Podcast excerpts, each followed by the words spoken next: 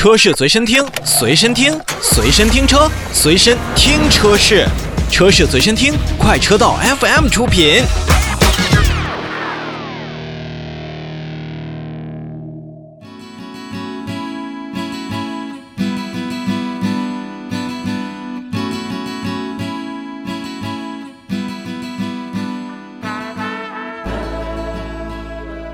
来看今天新车来了的最后一台车，要说复古，要说方盒子，这奔驰 G 啊，绝对是其中的老大哥。不管是 G 五百还是 G 六三，每一款车型都是让更多的消费者把它放入了 Dream Car 的一个行列。那日前呢，2.0T 的奔驰 G 也是上市了。我相信前一段时间呢，大街小巷或者说您的朋友圈，只要是您喜欢汽车的这样的消费者朋友，一定会刷到这样的消息。咱先不管它贵不贵，先说奔驰推出了 G，而且是 2.0T 的大 G，它还算不算大 G？它还是否能够保留着自己原先比较硬派，甚至是奢华硬派这样的感觉？我们其实也要好好去思量一下。先看车型售价，虽然是一个 2.0T 的直列四缸机，但奔驰的 G 还是让我们看到了奔驰的底气。一百四十二万九千八百元，当然了，这是一个厂商指导价，而价格一出，坊间当中的一个朋友圈就已经散布开来，这款车要加价五十万，也就是说两百万，您买一个二点零 T 的奔驰大 G，我相信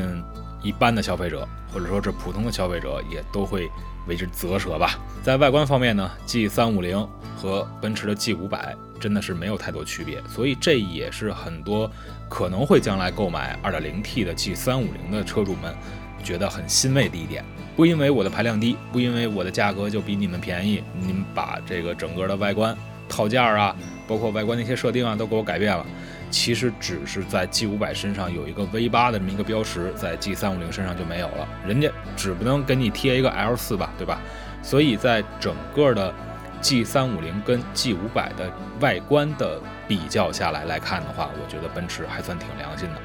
除此之外呢，内饰方面呢也是跟 G 五百和包括咱们的 AMG 的这样的系列没有太多的区别。同样是采用了双联屏的这样的设计，柏林之声的音响呢也是没有缺席。标志性的奔驰 G 的三把锁和低速的越野的按键也都还在。并没有因为发动机的变化而去减配自己的四驱系统，所以说这一点来看的话，我认为这一百四十多万的一个售价，我仅仅是看到了一个 V 八引擎到四缸引擎的一个成本上的降低。当然了，我们还会看到其他方面，比如说。LED 的大灯组，十九寸的轮圈，并可以选装熏黑的大灯、黑色格栅、黑色外后视镜、高亮黑色的三叉星辉的这个星标等等，咱们说的暗黑的套件。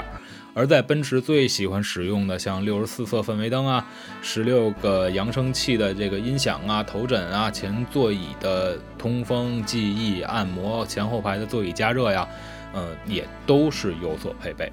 这款车呀，根据我现在在前面所试驾的一些媒体朋友来讲的话，你要说这款车动力够不够，那肯定是没有 G 五百跟 AMG 的这个车型来的那么的澎湃。但你要说这一台 2.0T 发动机推动一台 G 能不能行，实际上是能行的。而且我们也是看来呢，其实奔驰 G 的车主呢，嗯，我相信会有。去攀爬、去越野、去穿越的这样的车主们，但更多的奔驰 G 还是在一个城市道路行驶的这么一个象征性的一个车型。所以您要说我买为 G 三五零回来自己做一下装饰、做一下改装，嗯，其实还是挺香的。只不过这一百四十多万上市之后，坊间就传言的五十多万的加价，还真的会让经销商又大赚一笔。